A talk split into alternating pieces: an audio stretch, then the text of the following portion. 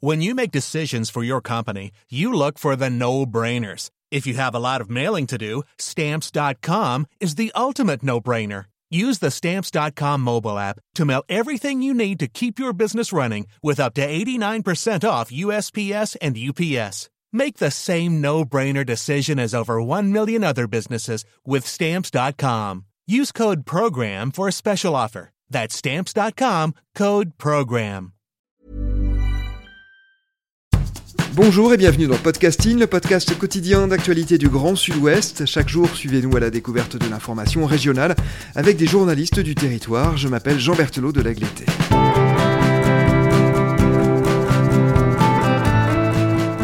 Aujourd'hui, nous entamons une triple carte blanche, ces épisodes consacrés au travail d'une ou d'un journaliste de la région qui n'est pas paru dans un de nos médias partenaires, une série en trois volets consacrée au thème de la spoliation des biens juifs durant la Seconde Guerre mondiale. Trois épisodes comme autant d'articles publiés sur le sujet sur slate.fr, dont le dernier est paru le 28 décembre. Mais commençons par le premier, il s'intitule Le combat de la famille d'un collectionneur juif spolié pendant la guerre. C'est vous qui en êtes l'autrice. Bonjour Marion Casanov. Bonjour Jean. Marion, vous êtes journaliste indépendante, vous travaillez notamment pour RFI et donc Slate.fr. Vous êtes natif de Bordeaux et vous avez entre autres vécu à Toulouse. Ce premier article est donc consacré à l'histoire d'un grand collectionneur d'art et résistant français, René Guimpel. Qui était ce monsieur?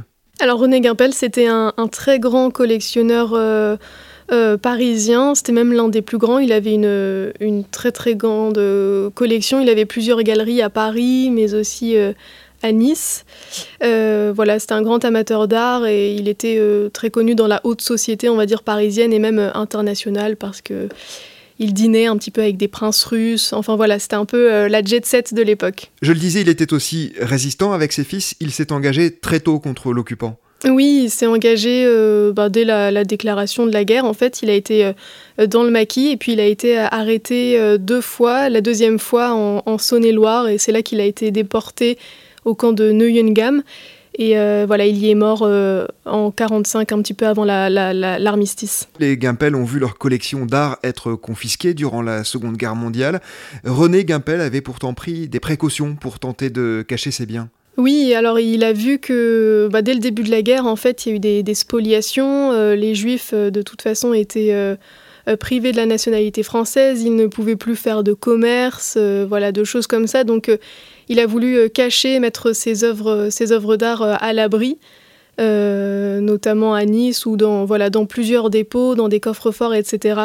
mais ça n'a pas marché parce que presque la totalité de ses œuvres a été finalement spoliée. Les nazis les, les, ont retrouvées et les ont, les ont pris. Quoi. Et parmi ces œuvres d'art de la famille, il y avait notamment trois tableaux d'un peintre immense, André Derain. Oui, voilà, André Derain, un peintre fauviste bah, qu'il aimait beaucoup. Euh, voilà, du début du XXe siècle.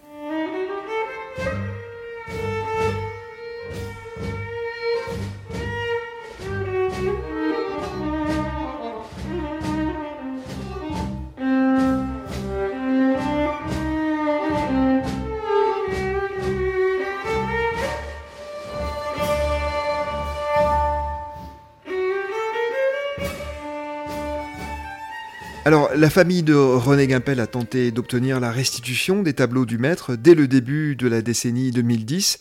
Où étaient-ils à l'époque ces tableaux? Euh, ces tableaux, ils étaient, euh, ils étaient euh, exposés. Il y en avait deux qui étaient exposés dans le musée d'art moderne de Troyes, dans l'Aube, et un autre qui était exposé dans un musée de, de Marseille. Quelle a été la réaction de ces musées lorsqu'ils ont eu vent de la démarche de la famille Guimpel? De ce que j'ai eu dans mes interviews, il n'y a pas eu vraiment d'hostilité vraiment à cet égard, mais beaucoup de doutes en fait, et ils ont tout de suite demandé des preuves. Euh, voilà pour, euh, pour prouver que ces tableaux lui appartenaient bien parce que euh, selon eux il n'y avait aucune preuve de provenance pour eux ces tableaux n'étaient pas du tout n'avaient pas du tout été spoliés pendant la guerre. Eh bien justement, comment s'y est pris la famille pour tenter d'apporter des preuves et donc d'obtenir gain de cause? Quels sont les obstacles qu'elle a rencontrés? Alors elle a eu euh, pas mal d'obstacles. En fait, elle savait pas, la famille Guimpel ne savait pas qu'elle avait été, euh, que son, que son grand-père, que René Guimpel avait été spolié. C'est un peu par hasard. Un autre chercheur faisait des recherches pour une autre famille et il voyait ce nom apparaître souvent, donc il a alerté la famille. qui s'est entouré d'une avocate, maître Hershkovitch, qui travaille d'ailleurs beaucoup, presque exclusivement sur ces cas de restitution. Et c'est là qu'il a fallu récupérer les archives de René Guimpel pour voir quel tableau aurait pu correspondre au tableau de, de Reims Spolié. ils ont eu quelques preuves, ils ont été déboutés en première instance, et puis parce que c'était euh, pendant mon, article d'ailleurs, ils ont essayé de continuer de récupérer des preuves, et donc parmi ces preuves, il y avait ce, fameux, euh, ces fameuses listes un petit peu de, René Guimpel qui écrit en, gros euh, qu'il a notamment trois tableaux de deux reins avec, avec des titres particuliers, Paysage à Cassis, La Chapelle sous Crécy et Pinède Cassis. Euh, donc voilà, ils ont essayé de prouver que ces tableaux lui appartenaient bien. Ils ont même trouvé une photo avec les tableaux revendiqués euh, au mur. Voilà, ce sont des, sortes de preuves, mais euh, c'était compliqué parce que même si, même si en gros la justice explique qu'elle ne doute pas que René Guimpel a bien eu ces tableaux, les a bien détenus, qu'est-ce qui prouve qu'il ne les a pas vendus avant la guerre? Euh, ou qu'est-ce qui prouve qu'il a été spolié en fait. Et là, il a fallu prouver l'acte, de spoliation. Et c'est très difficile à prouver parce que René Guimpel étant juif, il ne pouvait plus faire de commerce, plus rien vendre, et donc il ne pouvait pas faire de facture.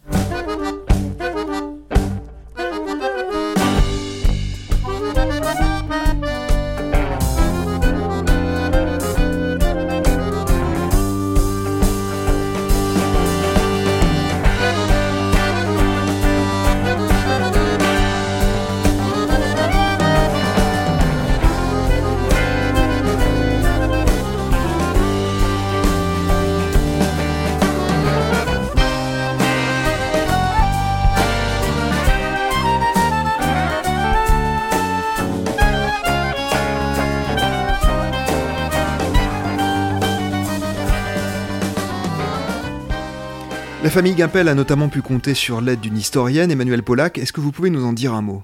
Emmanuelle Pollack, euh, elle est, c'est une historienne chercheuse. Eux aussi, on, appelle ça chercheur ou chercheuse de provenance. Elle, c'est un peu sa, hum, bah, spécialité, c'est de, rechercher euh, des, œuvres d'art qui ont été spoliées. Elle, elle a d'ailleurs été nommée au Louvre cette année euh, parce qu'elle va voilà, elle va un peu fouiller les, la réserve, les réserves du Louvre pour chercher peut-être des tableaux, euh, des tableaux spoliés. Donc elle, c'est un peu son, travail euh, d'historienne, de chercheuse qui va accompagner euh, les familles dans le, bah voilà, dans le volet donc pas judiciaire ou juridique, mais le volet vraiment historique, trouver des preuves, des inventaires, des listes, faire des liens, etc. Quand on parle d'un artiste immense en évoquant André Derain, il faut aussi évoquer évidemment l'aspect financier. L'une de ses toiles, Bateau à Collioure, a ainsi été vendue plus de 12 millions d'euros en 2017. Cet aspect-là aussi forcément entre en ligne de compte. Oui, l'aspect financier est, très important. On comprend pourquoi une famille veut, les récupérer parce que euh, des tableaux de Derain ou de Picasso ou, de n'importe quoi, évidemment, euh, une œuvre d'art, quand on sait qu'elle a été spoliée, on veut la, récupérer. Mais après, les familles, évidemment, euh, elles ne veulent pas le récupérer que pour ça. C'est surtout euh, un héritage, euh, c'est un héritage de, leur, de leur ancêtre et ils veulent juste tout simplement euh, avoir, avoir justice. Et parfois avec une forme de sentiment d'injustice très forte, parfois même une rage. On les sent dans les mots de Claire Touchard, qui est la petite fille du collectionneur d'art. Oui, je l'ai rencontrée chez elle dans le troisième arrondissement. Et euh, il y avait quelqu'un, elle avait, euh, elle, elle avait engagé quelqu'un pour, euh, pour l'aider. Et je me rappelle, il y avait beaucoup de, plein de livres, plein d'archives, des livres jaunis avec des petits post-it colorés pour, pour se retrouver. Et elle, elle était en colère parce que la France est censée aider les, les, les descendants de, de, ces personnes spoliées, de ces personnes bah, qui sont mortes, qui ont été déportées et mortes ensuite dans les camps. Et elle ne trouvait pas ça normal de devoir fournir, elle, elle est preuve d'une spoliation, de devoir rencontrer autant d'obstacles, de devoir aller en justice, alors que pour elle, bah, l'État français est censé euh, l'aider aussi à, trouver des preuves, est censé euh, se battre en fait pour, euh, que bah, tous les Français qui ont été spoliés puissent récupérer ce qui leur a été volé.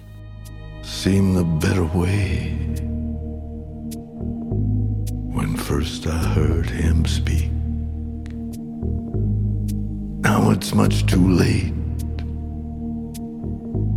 to turn the other cheek. Sounded like the truth, seemed no better way. Sounded like the truth, but it's not the truth today.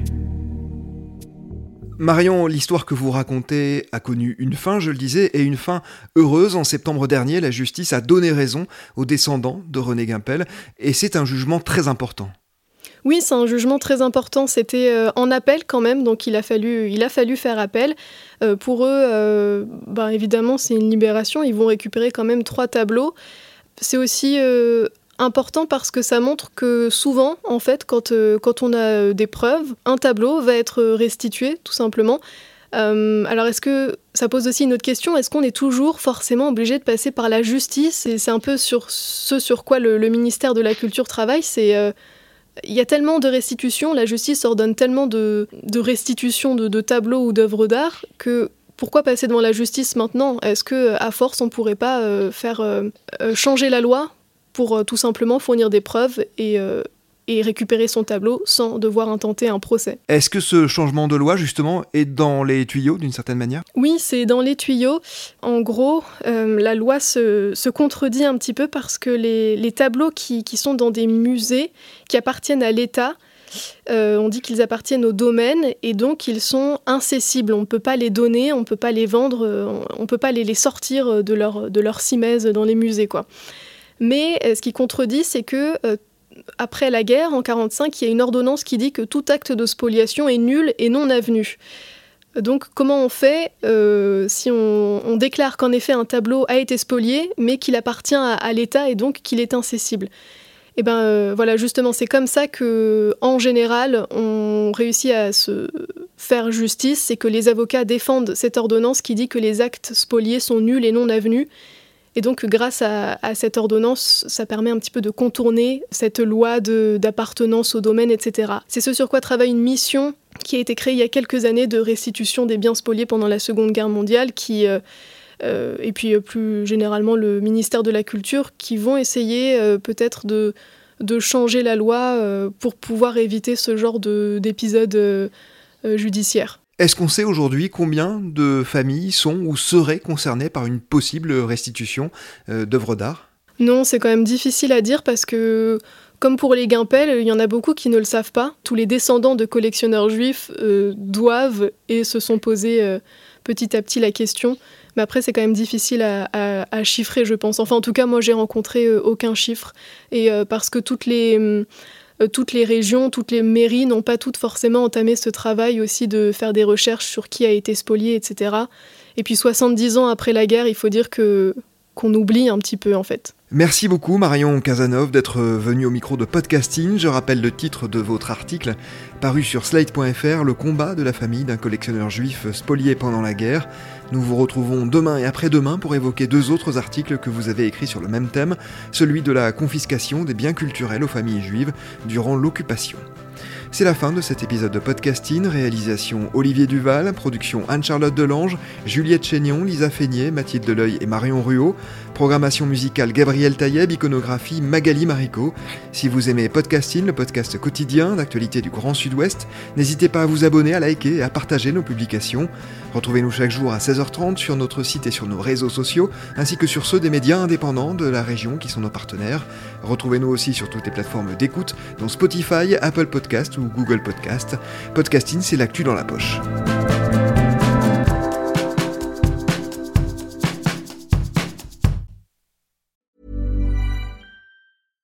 When you make decisions for your company, you look for the no-brainers. And if you have a lot of mailing to do, stamps.com is the ultimate no-brainer. It streamlines your processes to make your business more efficient, which makes you less busy.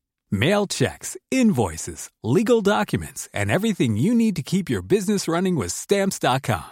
Seamlessly connect with every major marketplace and shopping cart. Schedule package pickups and see your cheapest and fastest shipping options from different carriers. With rates up to 89% off USPS and UPS rates. And with the Stamps.com mobile app, you can take care of mailing and shipping wherever you are. Make the same no-brainer decision as over 1 million other businesses with stamps.com. Sign up with code program for a 4-week trial plus free postage and a free digital scale. No long term commitments or contracts. That's stamps.com. Code program.